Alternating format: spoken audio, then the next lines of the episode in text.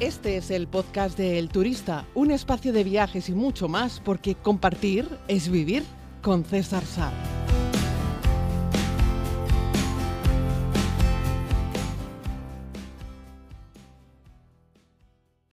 Saludos a todos y a todas, querida comunidad. Bienvenidos a este tiempo de podcast. Estamos en el tercer día de febrero de este año 24 y bueno, ayer pasé un día muy agradable en el lago. Quienes me seguís por Instagram, pues habréis visto que tengo la gran suerte de que me caga siempre alguna ave en la cabeza, pero varios al año. Es una cosa, tengo como un imán para eso.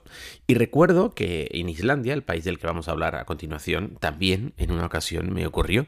Me cagó, no sé muy bien, creo que también fue una gaviota paseando allí por, por, por aquel paseo que tienen en Reykjavik en una noche. Así es que nada, esa es la suerte del turista. Igual por eso soy un tipo tan afortunado. Vamos a escuchar a Loli, que nos ha enviado un mensaje proponiéndonos el tema de hoy. Hola César, ¿qué tal? Espero estés bien. Eh, sí, bueno, lo que me gustaría de, de podcast es Islandia con niños. O sea, ¿cuál de las atracciones naturales tú recomiendas o te parece que son como más llamativas para los niños? Y más accesibles también, porque sé que Islandia tiene lo suyo, ¿no? O sea, tiene lugares que son como muy, em, se adentran mucho, ¿no? Tienes que llegar con 4x4, ese tipo de cosas, y, la verdad es que nosotros muy probablemente eso no es lo que hagamos, porque no, no pensamos alquilar 4x4. Otra de las cosas que me gustaría saber es tu recomendación en alquilar una furgo, un camper o quedarse en hotel, porque claro, la niña tiene 5 años, entonces me parece que sería una bonita experiencia para ella que viajemos en furgo o camper, pero es verdad que nunca lo hemos hecho. Entonces, bueno, un poco, estamos ahí dudando de eso. Eh, ¿Y qué otra cosa? Ah, la cantidad de días que recomiendas. Eh, si siete o diez días. Y bueno, eh, Loli continuaba con el siguiente audio, vamos a darle a play. Sí, porque la verdad es que, bueno, Islandia es bastante costoso. Y bueno, este, yo creo que más de 10 días ahí ya se nos va de las manos. Pero no sé si, no sé si 7 días es suficiente para ver, por lo menos llegar a donde nos gustaría que, me, encantaría lo de que ver las ballenas en Husavik, creo que se llama así. Eh, y eso, eso debe ser una bonita experiencia para la niña, me parece. Entonces, bueno, este, me gustaría tus recomendaciones. Muchas gracias y estupendo tu podcast como siempre. Hasta luego. Pues muchas gracias a ti, Loli, y a todas las personas de la comunidad que me enviáis audios para proponernos temas. Eh, Islandia es un, país del que yo creo que hemos hablado bastante aquí en el, en el podcast, sobre todo porque hemos hecho en los últimos años varios viajes allí y os he hecho podcast desde el lugar, hemos hecho alguna entrevista. Eh, y en el podcast, por ejemplo, 260 eh, hablamos de conducir por Islandia, maneras prácticas de conducir por Islandia. Y luego tenemos más, tenemos el 258, como organizar un viaje. Miren, en los 254, 57, 258 y 260 eran todo de Islandias, pero tenemos también el 124, el 60, el Blue Lagoon en el 59, en el 57. Luego en la descripción os voy a poner eh, todos los podcasts que tengo sobre Islandia, que son unos cuantos, pero no hemos hecho ninguno específico pensando en Islandia con niños, así es que nos metemos directamente en ello. intentando responder un poco las preguntas que nos hace Loli, si hacerlo con una campervan, con una caravana o con un coche. Eh, yo lo recomiendo si vas con niños y a tus niños les gusta ir de camping, claro, eh, hacerlo con una campervan, con una caravana eh, pequeñita, con una furgo, ¿vale? Adaptada. tampoco sé cuántos niños son, pero si sois tres personas o cuatro personas, bueno, pues se puede hacer mm, Islandia es un país que está muy bien preparado y adaptado para hacerlo. Es uno de los lugares que yo recomiendo para hacerlo en una campervan. Uno es Islandia, otro, perdón, uno era Nueva Zelanda, otro era Australia, otro era Canadá, otro es Francia eh, y otro de ellos es Islandia, sin lugar a dudas. Son países que están muy, muy, pero que muy bien preparados y adaptados para poder recorrerlos con una campervan. Sobre todo porque hay puntos para dejar aguas negras, aguas grises, recoger agua pura. También hay lugares donde pernoctar de vez en cuando pues para enchufar el, vehículo y recargar batería, eh, para que te puedas dar una ducha más decente que la ducha que te puedes dar eh, con esa ducha portátil que vienen dentro de las, de las camper o, o, las duchas estrechas que están dentro de las caravanas. Y la verdad es que la actividad puede ser muy molona, muy, muy molona hacer una camper van. Esto vale para familias con niños y vale también para, yo qué sé, parejas. Y, pero vamos que si eres un viajero solitario que te gusta la introspección y quieres estar varios días, ¿no? Respirando el ambiente de la tranquilidad sin tener que entrar y salir a un hotel, una camper van para ti solo también vale. El país no es barato, tiene razón Loli, es un país muy costoso. Respondiendo a la pregunta de cuántos días, yo siempre recomiendo a Islandia 11 días. Si es cierto que en una semana, viendo solo lo súper importante, puedes hacerlo. Hacerlo me refiero a recorrer la isla, la carretera nacional número uno. Sabéis que yo la recomiendo siempre desde Reykjavik hacia el norte y siguiendo las agujas del reloj hasta regresar de nuevo a Reykjavik. Es decir, que en realidad es lo que se conoce como el círculo dorado, que son algunas de las atracciones más importantes, las haces al final si sigues esta recomendación mía de comenzar en Reykjavik y tirar hacia el norte, por aquello de dejar la guinda para el final. Y entonces hay muchos viajes que llegan a Reykjavik, hacen hacia el sur para hacer el triángulo, el círculo dorado y luego suben un poquitito más al norte de Reykjavik a hacer dos visitas más y regresan. Esto es un viaje típico que hace mucha gente a Islandia y lo hacen cuatro días, cinco días. Para dar la vuelta a la isla en una agencia bien organizado y todo fetén, lo suelen hacer en 7. Pero no es que vayas corriendo, porque no vas corriendo, pero eh, ves solamente lo súper importante. Pero no tienes mucho tiempo para descansar el asueto, simplemente quedarte meditando delante de las cascadas, ¿vale? Eh, así es que mi recomendación son 11 días y una campervan, si quieres disfrutar con los niños, te lo vas a pasar súper bien. Tranquilidad con respecto a alquilar vehículos 4x4 porque estos son otros viajes a Islandia. Son viajes ya de 15 días, son viajes para meterse en el interior de la isla, un lugar mucho más agreste, mucho más inhóspito, también muy bonito, pero aquí la película cambia, porque encontramos muchas vías que son de, bueno, no solo de gravilla, sino de tierra directamente, y ahí necesitas un vehículo más especializado. Yo no te recomendaría que te metieses en eso, haz un primer viaje a Islandia si lo vas a hacer en familia en verano, intenta buscar el tiempo más agradable posible, el mayor número de horas de luz posibles y una temperatura más agradable que si te metes en invierno cerrado. En invierno cerrado con una camper, evidentemente no, porque, en fin, porque vas a tener que montar todo y acampar y poner las sillas y todo sobre, sobre nieve. Así es que no va a ser nada práctico. Y vas a tener que estar condenado a visitar solamente los parkings de los principales monumentos naturales que hay o de las principales eh, paradas a lo largo de la ruta. Además de que hay partes de la ruta en, en invierno de la carretera nacional número uno que queda a veces impracticable. Hay tramos que los cortan en invierno directamente, eso sí, está todo muy deseñalizado y tienen varias apps el gobierno de Islandia para contarte todo. Apps para hablar de de las carreteras, apps para hablar del clima, apps para hablar hasta de si va a haber o no auroras boreales esta noche. Así es que bueno, es una pasada de país, está súper bien organizado. En el punto de información turística de Reykjavik vas a encontrar información, lógicamente, del país, pero también suelen tener cosas encaminadas a hacer recomendaciones para niños. Una parada ahí estaría muy bien. Ahora no lo sé, pero hace unos años tenían como una especie de, mm, de libreto en el cual eh, te mostraban em, como una ruta, por ejemplo, de cascadas, ¿no? Porque es todo eh, Islandia, ¿no? Pues, pues muchas cascadas, ¿no? Y a veces los niños pues, puede que se te aburran. Pues te daban ahí como, como una especie de libreto con, con unas pegatinas en el cual tú ibas como marcando las cascadas que ya habías visto. Y bueno, esto es algo que generalmente a los niños les, les gusta mucho, les hace ilusión y, bueno, pues, lo, pues se lo suelen pasar muy bien eh, marcándolas, ¿no? Eh, la actividad de las ballenas en Islandia, yo lo intenté una vez y con no muy buena suerte, y la mayoría de la gente que conozco que quiere ir a verlas no suele tener tampoco demasiado éxito.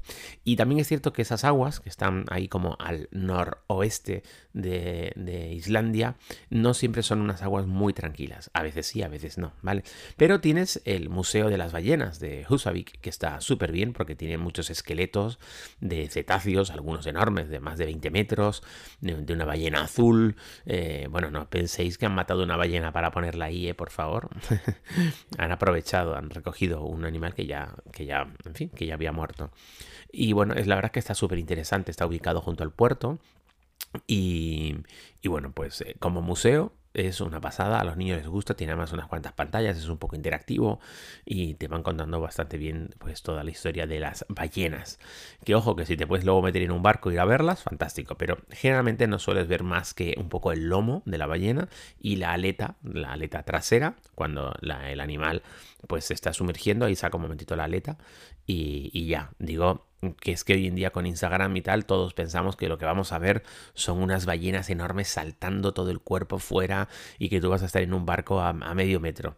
Y eso es muy difícil de ver y desde luego no se suele ver esta escena no se suele ver en Islandia. Lo que sí puedes ver mucho en Islandia, a los niños les encanta, son los frailecillos, que tienes un par de puntos en la isla, además te los tienes bien marcados en el mapa, donde poder ver frailecillos. A los niños les encanta y a los no tan niños. Yo creo que es uno de mis animales favoritos. Recuerdo hace ya muchos años, la primera vez que estuve en Islandia, hace, no sé, 20 años, que me subí por un sendero a lo alto de un pequeño acantilado. Era así como un poco Irlanda. Es un acantilado que en la parte de arriba tiene como mucha vegetación, mucho como hierba baja verde.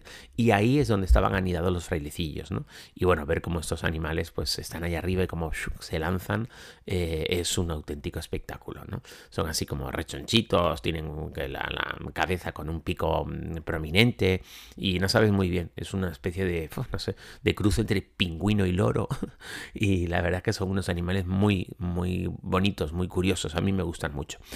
Como sigo con los bichos, porque como a los niños les suele gustar ver animales, eh, los frailecillos tope, top, tope de gama. Luego veréis muchísimos corderos. Entonces, bueno, paras la furgo en cualquier sitio y te dedicas a ver corderos. Eh, además, fíjate bien, porque entre 10.000 corderos negros suele haber uno negro también.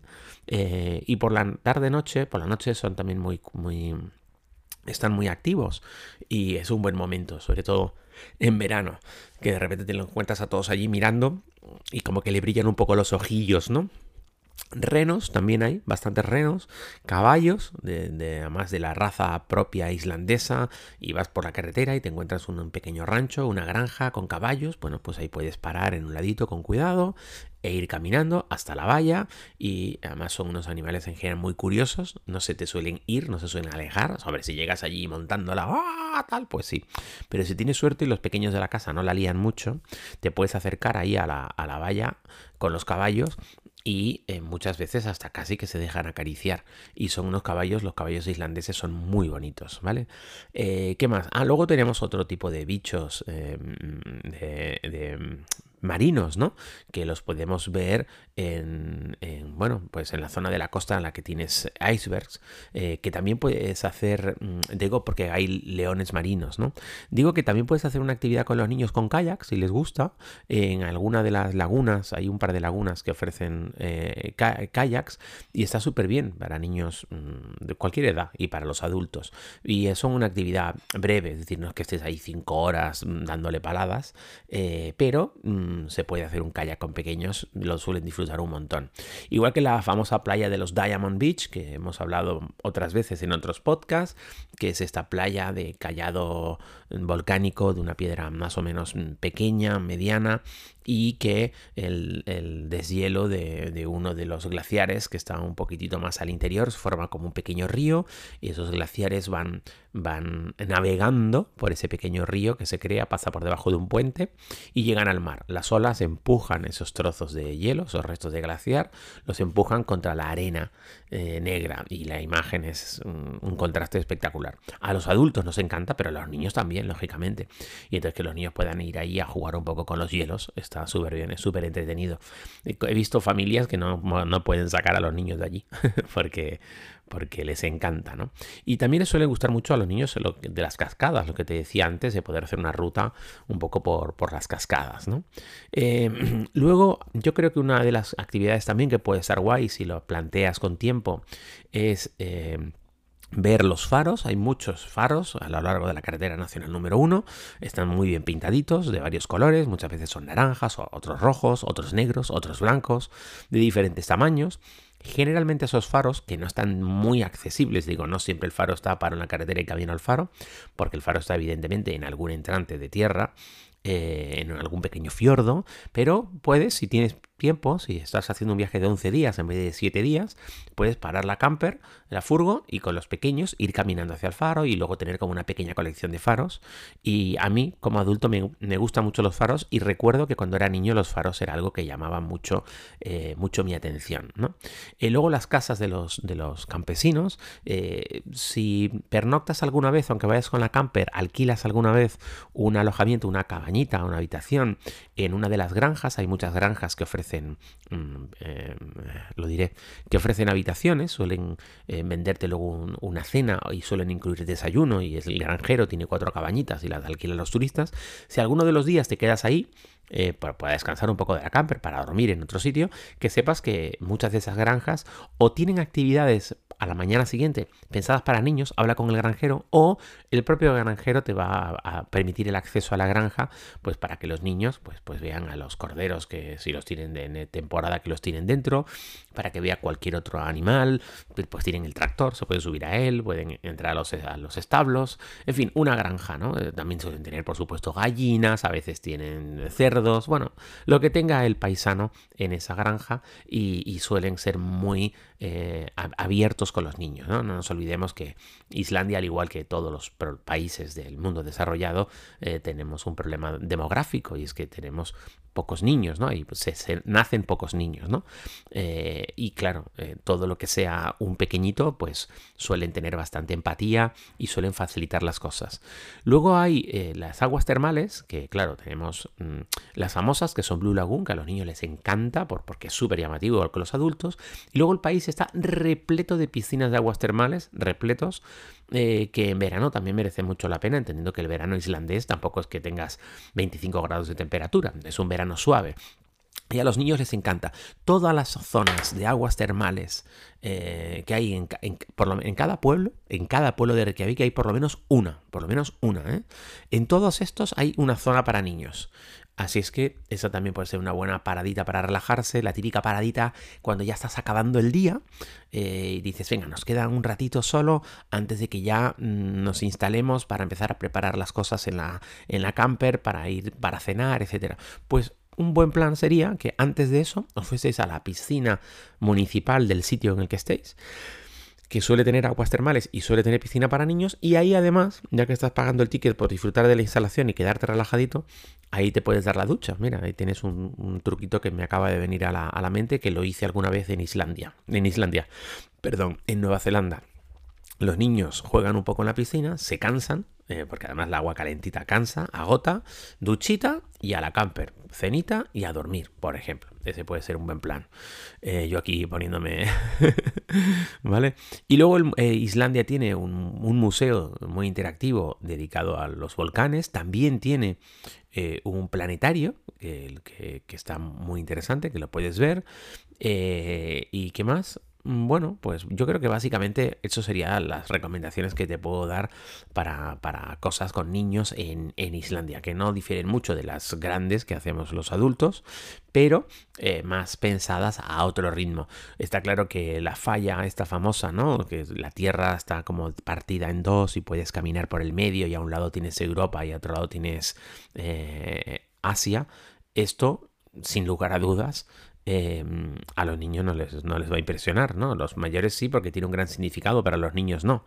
Eh, pero está claro que, que, el resto de actividades que son muy llamativas para nosotros suelen serlo también para los pequeños de la casa. El país es increíblemente seguro, no tienes ningún problema. Eh, con una tarjeta de telefonía móvil del lugar vas a tener cobertura prácticamente en todos sitios. Eso sí, este es un viaje para pequeños que les guste la naturaleza, que les guste caminar un poquito. Yo digo que se peguen unos pateos enormes, pero que les guste caminar un poquito. Y el plan de las campervan es, desde mi punto de vista, sensacional y divertidísimo. Mm, siempre que sean niños, que les guste un poco eso de la aventurilla, de pues de dormir en un camastro dentro de una furgoneta, de levantarse por la mañana, tener que recogerlo todo para tienes que doblar la cama para convertir la camper de nuevo en un asiento para desayunar, colocar la mesa, las sillas, es algo entretenido en familia, haciéndolo como equipo, está súper bien. A mí me encanta, pero eh, sé que es una actividad que igual no es apta para para todo el mundo, porque hay familias pues que no tienen mucha práctica, que no han ido ni siquiera nunca, yo que sé, al monte con una tienda de campaña, que conozco gente que no ha hecho nunca esa actividad. Y a mí me parece la mar de, de divertido, de entretenido, ese contacto con la naturaleza.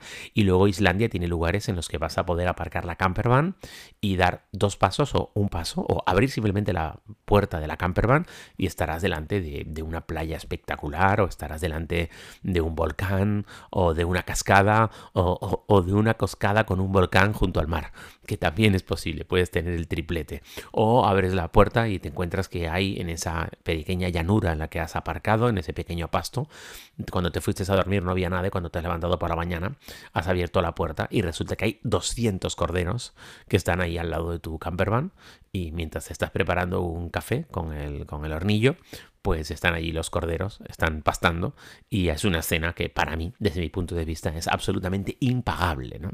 Un abrazo muy grande, querida comunidad, cuídense mucho, espero haber sido útil en este podcast de Islandia dedicado a viajar específicamente con niños. Recuerda que me puedes mandar tus audios por Instagram y por Facebook. Suscríbete si aún no lo has hecho y por favor recuerda que este podcast es completamente gratuito y lo único que te pido, por favor, es que le pongas 5 estrellitas que valores, que te dediques un segundo de tu tiempo, por favor, a escribir una reseña sobre el podcast y dame cinco estrellitas. Es lo único, lo único que os pido. Un abrazo grande y regresamos mañana. Y si aún no lo has hecho, puedes suscribirte a más contenido en los diferentes canales como YouTube, Instagram o Facebook buscando a César Sar. Gracias por escuchar este podcast El Turista, que es gratuito porque compartir es vivir.